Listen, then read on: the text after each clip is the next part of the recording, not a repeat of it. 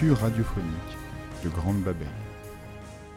Lecture offerte par Madame Zeriri. L'épopée de Gilgamesh.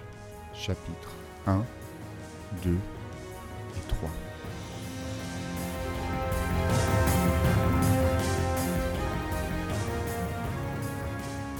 Asseyons-nous à l'ombre de cette haie et laissons décliner les feux du plein midi.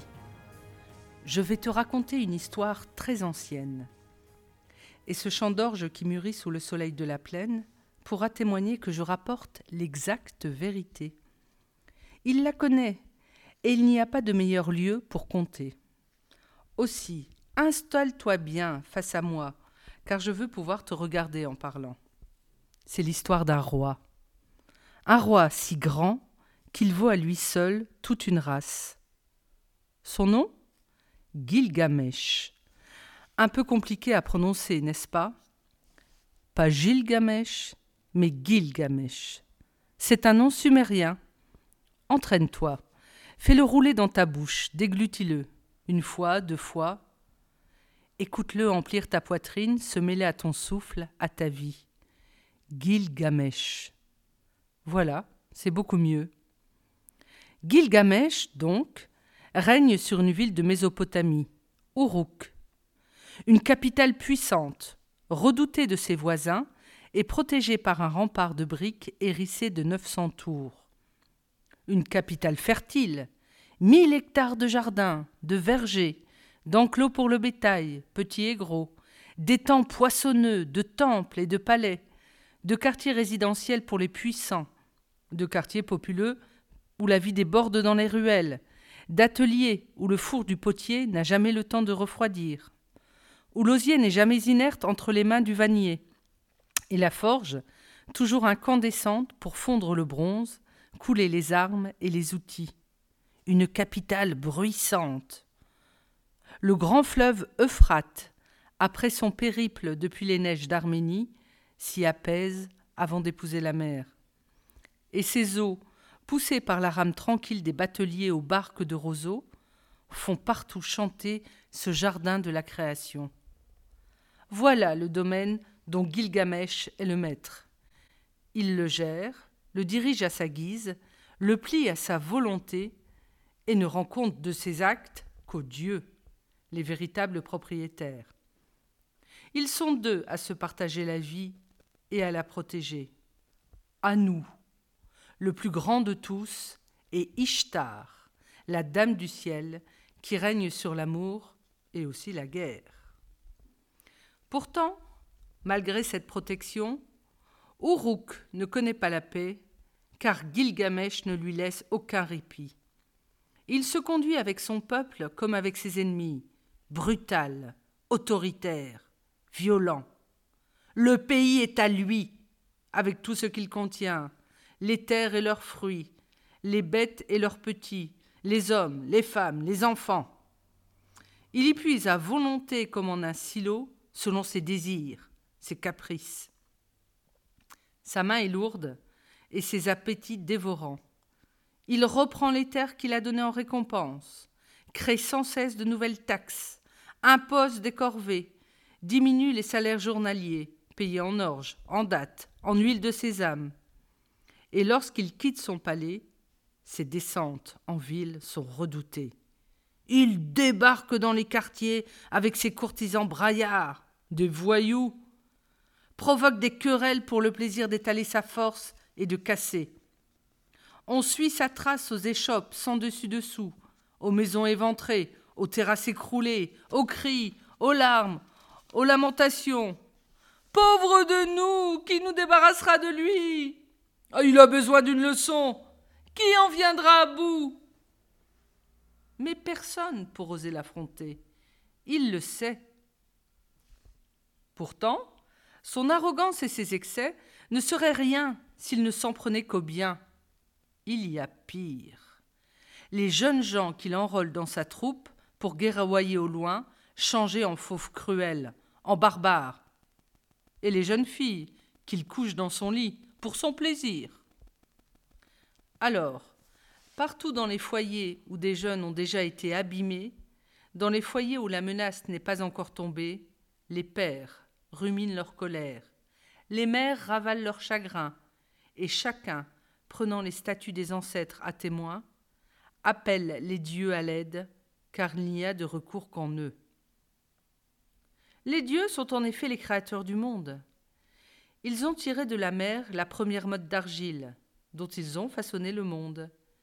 Ils ont mêlé leur sang à la boue et touillé ce mélange pour donner naissance à l'humanité. Ils ont doté les hommes d'un esprit pour les protéger de l'oubli. Puis ils leur ont remis la houe, le couffin, le moule à briques pour qu'ils fassent pousser les plantes et construisent le pays. Ils sont immenses et tout-puissants.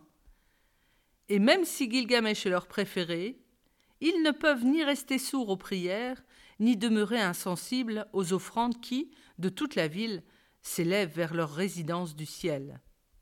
Oh, cela n'impressionne pas Gilgamesh.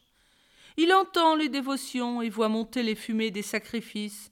Il sent le fumet des viandes grillées, moutons, béliers, et l'odeur du sang répandu sur les autels. Il rit, il s'esclaffe. Tant de murmures contre lui, marmonnés par tous les silencieux du pays, et pas un seul qui ait le courage de se dresser devant lui pour dire ses reproches à voix haute. Vous perdez votre temps. Les dieux ne vous écouteront pas. Ils sont de mon côté. Je leur ressemble. Je suis fier comme eux, orgueilleux. Et j'ai déjà un pied dans le ciel, car ma mère, Ninsuna, est la déesse du gros bétail. Et moi, son fils, je suis le buffle d'Uruk.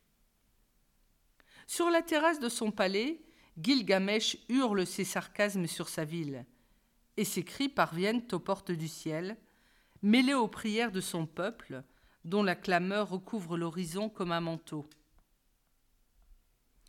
Les dieux entendent et voient. Ils se penchent sur la terre. Ils écoutent avec attention, regardent et réfléchissent.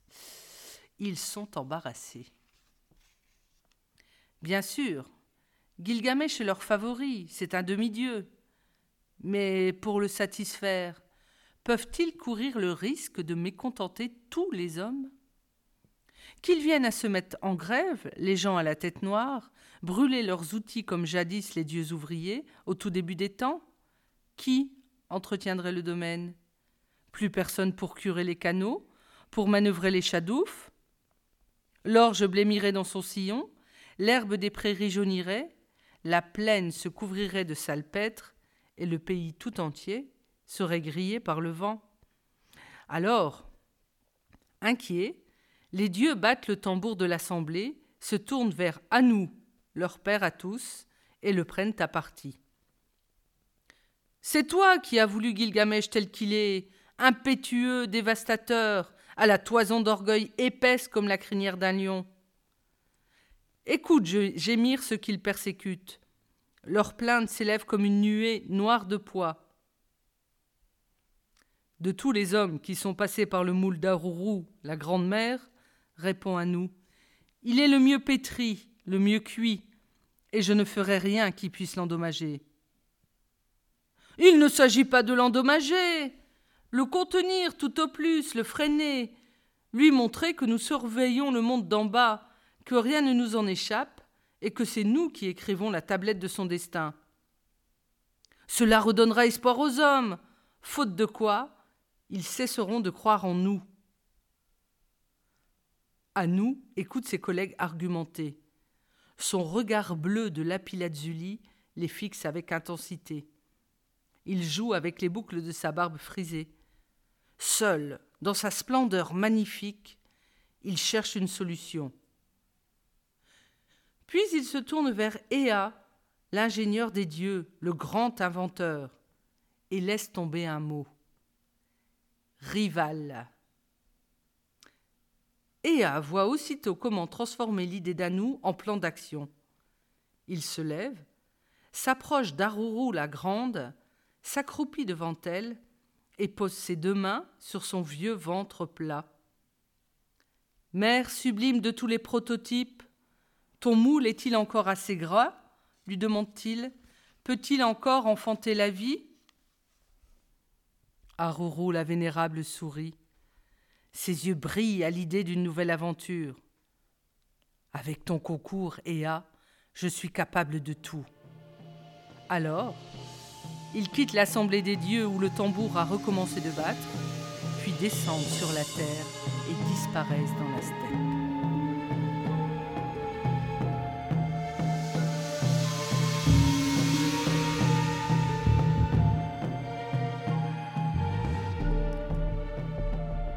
Chapitre 2, pages 21 à 29. Regarde la plaine. Ici, de l'orge. Là-bas, du colza au goût presque mûr. Regarde la brise glisser sur les épis. Suis ses mouvements irréguliers. On dirait qu'une présence cherche un endroit pour se poser. Est-ce qu'un esprit anime le vent? Drôle d'idée, n'est-ce pas? Mais regarde la plaine un instant en pensant à cela et tu la verras comme les anciens la voyaient. Maintenant, à partir de cette plaine, imagine la steppe. Elle est stérile. Des pâturages pelés, des buissons, quelques arbres figés, la poussière soulevée par un troupeau, le rugissement d'un lion, la fuite des gazelles, la fumée des feux de berger et, au loin, la lumière dorée qui danse sur le fleuve. C'est dans une steppe pareille qu'Ea et Aruru s'installe. La terre, ici, n'a pas la finesse des alluvions apportées par les crues de l'Euphrate. Elle est grossière, parsemée d'écorces et de gravier. Mais c'est le bon matériau pour l'œuvre qu'ils ont promis d'accomplir. Un homme rudimentaire, un être tout d'un bloc, à la fibre compacte et dure. Une flamme brûlera en lui, mais charbonneuse, comme l'aube avant le lever du jour. Ea, sans attendre, creuse, comme s'il ouvrait un fossé dans le sol, puis crache dans la terre et commence à pétrir.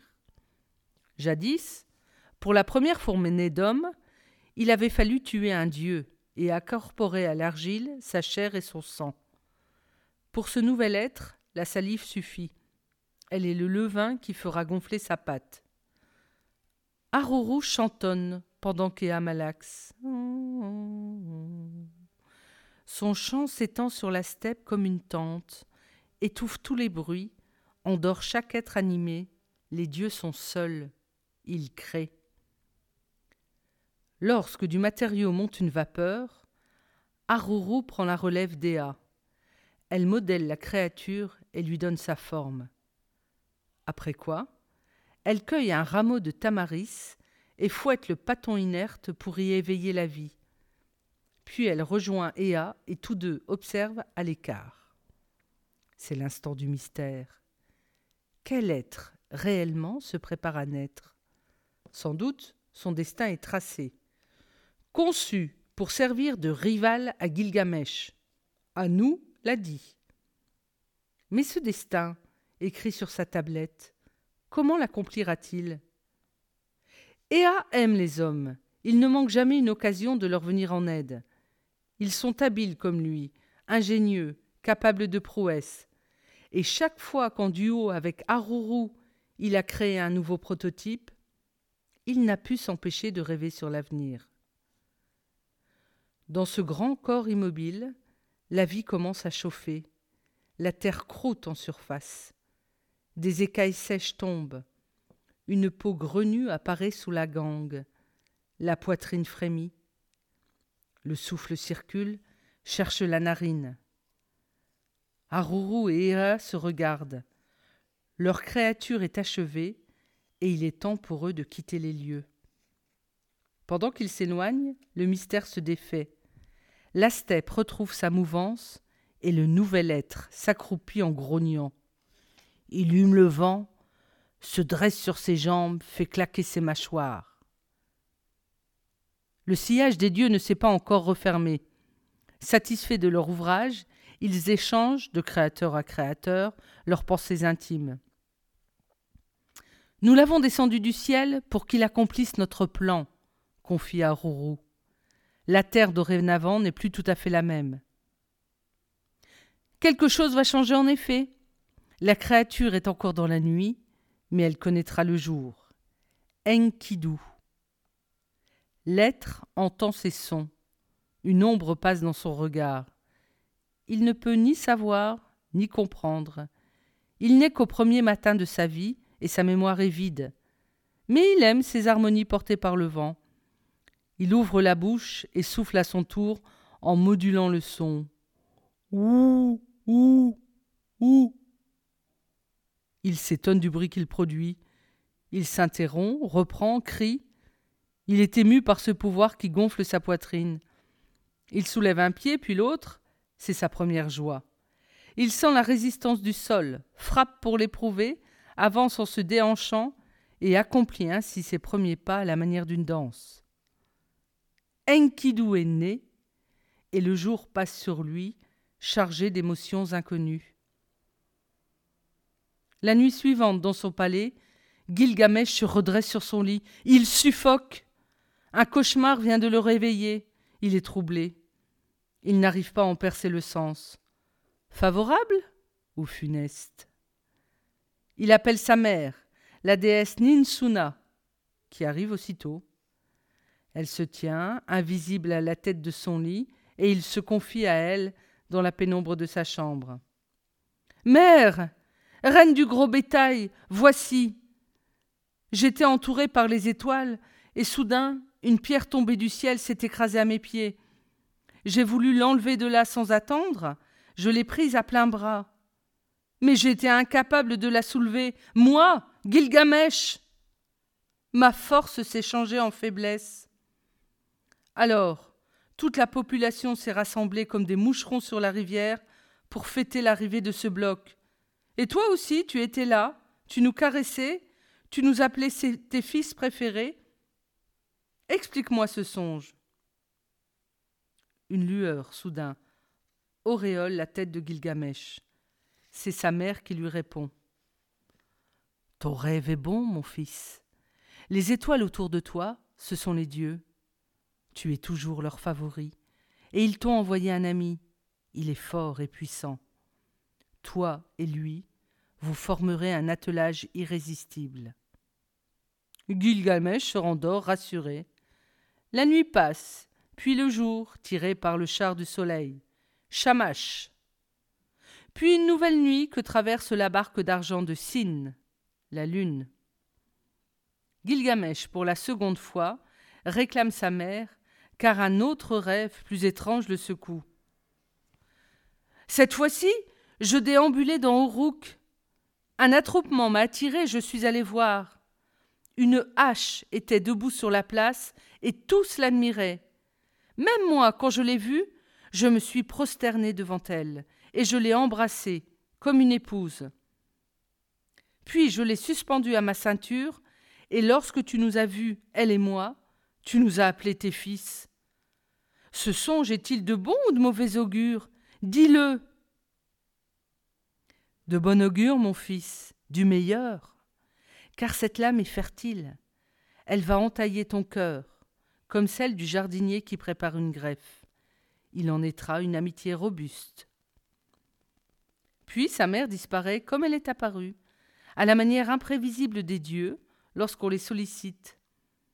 Mais malgré ses interprétations favorables, Gilgamesh demeure tourmenté. Imagine cela aussi. Tu es un puissant de la terre. On te redoute, on t'évite. Tu as gagné toutes tes batailles et tu ne crains personne.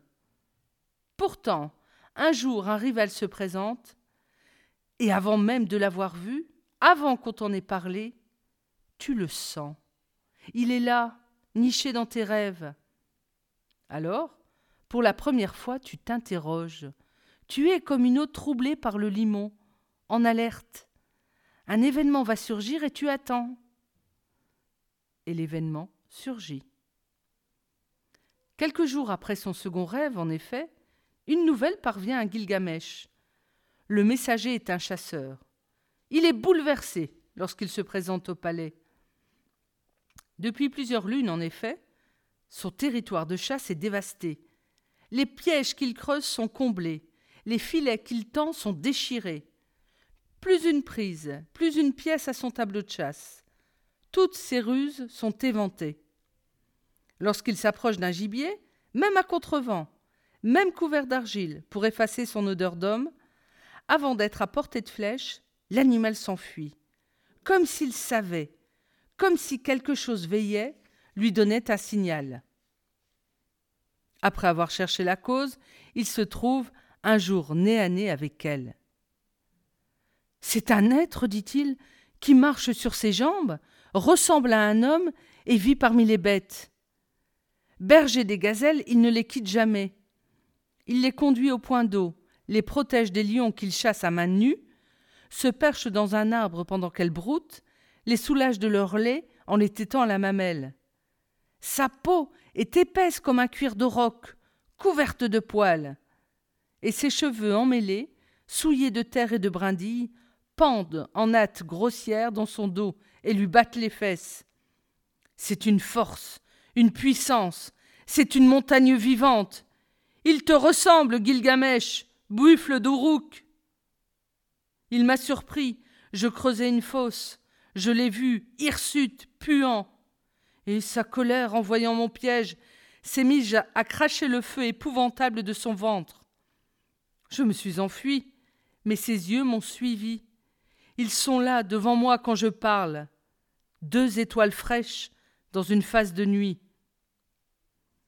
Gilgamesh écoute le chasseur et comprend. Le voici donc, l'inconnu annoncé par ses rêves. La pierre tombée du ciel et la hache. Il est là. Gilgamesh le voit tel que le chasseur l'a dépeint. Il sent monter sa colère, le désir de se mesurer à lui, de l'abattre, et il élabore déjà un plan pour le casser.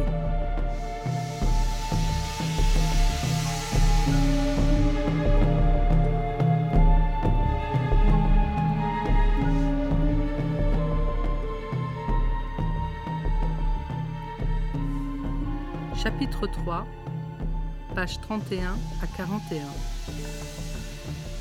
Son plan est simple. L'être est sauvage. Ce qu'il sait de la vie, c'est la steppe qui le lui a appris. Il sait se nourrir, mais d'herbes, de truffes du désert, de baies, de viande crue. Il sait parler, mais avec le vent dont il comprend les voix, les bêtes, la pluie, les traces laissées sur le sol. Sa force, il la puise dans la nature, rude, comme lui. Pour l'affaiblir, il faut donc le couper de sa source, et pour cela, lui faire entendre les battements de son cœur, l'attirer vers une nouvelle vie. Gilgamesh quitte alors son palais et se rend au temple d'Ishtar. Il y rencontre la prêtresse, première servante de la Dame du ciel. Il lui dit Va voir ce sauvage, il vit dans la steppe parmi les gazelles. Il ignore encore qui il est. Il se croit animal. Apprends-lui qu'il est un homme. Éduque-le. Apprends-lui que tu es une femme. Laboure la terre de son cœur et sème-y l'amour. Quand ce grain aura levé, germeront après lui la dépendance, la peur de la solitude, la jalousie, les regrets, l'amertume. Ainsi, il perdra la force qui le rend compact. Amène-le-moi alors. Il se fendra et je pourrai le tailler comme bois de charpente. La femme aussitôt s'apprête. Elle se fait belle et se parfume, revêt une simple tunique de lin, puis quitte son temple, quitte sa ville et s'éloigne, déterminée, vers la steppe en mission pour son roi. Là-bas, Enkidu joue avec ses gazelles. Tantôt galope à leur côté, tantôt les chevauche et les conduit. La femme voit la folle poussière soulevée par leurs ébats. Puis la harde se calme, se rassemble autour d'un trou et boit. La femme s'approche. Parmi les museaux des bêtes qui lapent, une bouche d'homme aspire avec bruit. Protégée par une touffe de buis, la femme observe Enkidu couvert de poussière. La sueur trace de longues traînées sur ses flancs. Il s'éclabousse en buvant. L'eau roule sur sa peau et accroche les diamants dans sa toison. Une puissance fait rayonner son corps, façonne ses muscles. Son odeur fauve se mêle à celle de sa harde. Alors, sans un bruit, la femme sort à découvert et s'avance. Soudain les gazelles frémissent. Enkidu relève la tête et, de l'autre côté de l'eau, voit la silhouette transparente dans le soleil. Aussitôt il se lève en grognant, et les bêtes d'un même élan s'écartent. L'égade crépite d'éclaboussures, et Enkidu, dégoulinant, reste face à l'inconnu immobile qui le regarde. Elle tend la main pour le mettre en confiance et fait un pas. Enkidu veut grogner à nouveau, mais le bruit dans sa gorge s'adoucit malgré lui. C'est presque un soupir. La femme avance encore. Il bondit vers elle pour l'intimider, mais elle ne tressaille même pas. Il tourne autour d'elle, l'observe, la flaire, et son parfum de femme, si subtil, affole son nez habitué aux odeurs franches de la steppe. Une idée se forme dans sa tête. Femelle. Un frisson traverse sa poitrine et secoue son ventre. La femme sent qu'elle prend l'avantage. Alors d'un geste, elle dénoue le cordon de sa tunique qu'elle laisse tomber à ses pieds. Elle est nue, comme lui, et il reçoit l'émerveillement de sa peau. Il la touche, éprouve sa texture, les fleurs, la sent frémir, plus sensible que le cuir des gazelles sous sa main rugueuse. Et la femme, à son tour, le touche, les fleurs, cherche à faire naître une émotion sous sa croûte tannée par les intempéries. Comment l'éblouissement jaillit-il? Nul ne peut le dire. Ce sont les mystères des corps qui se cherchent. Enkidu, soudain, soulève la femme comme une brindille, l'emporte dans ses bras et la dépose au pied d'un buisson de tamaris. C'est alors que la femme, servante d'Ishtar, reine de l'amour, s'empare d'Enkidu et par sa science des corps et des cœurs, le conduit, tâtonnant comme un aveugle, sur le chemin des sentiments humains. Il sème tout le jour, chamache au firmament les voix, il convoque des vols de grues cendrées et de hérons. Ishtar envoie ses tourterelles. Tout le ciel applaudit. Le jour passe. Il sème la nuit. Et Sin, depuis sa barque, les éclabousse d'une poignée d'étoiles. Et une nouvelle aube se lève, puis un nouveau crépuscule prend le relais. Un grand souffle souffle, un grand vent souffle sur la steppe, une tempête, et la harde qui s'est d'abord tenue à l'écart du couple s'éloigne comme repoussée par une force en train de naître. Elle se sent étrangère. Six jours et sept nuits s'écoulent ainsi. Au matin du septième jour, Enkidu se réveille. La femme repose à ses côtés. Il la regarde. Il se penche sur elle, hume la fleur de sa peau. Il n'ose la toucher. Mais la femme ne dort pas. Elle l'observe à travers ses paupières et voit sa retenue. Il est conquis. Elle sait qu'une partie de sa mission est déjà accomplie. Enkidu se lève. Devant lui, la steppe. Elle lui semble plus vaste. Les gazelles broutent à distance. Il s'élance vers elle. Il veut leur dire sa joie nouvelle. Mais elle s'écarte à son approche et comme il se précipite, s'enfuit au loin. Il veut courir à leur trousse, chevaucher avec elles, inventer des jeux à l'image du feu qui fait flamber son cœur. Mais ses jambes ont perdu leur vigueur, et il s'essouffle vite. Quelque chose en lui est brisé. Épuisé, il renonce à les rattraper et se laisse tomber à genoux sur le sol. Il les regarde s'éloigner, hors d'atteinte, à jamais elles et lui, sur deux rives hostiles du monde. Le feu dans son cœur est étrange.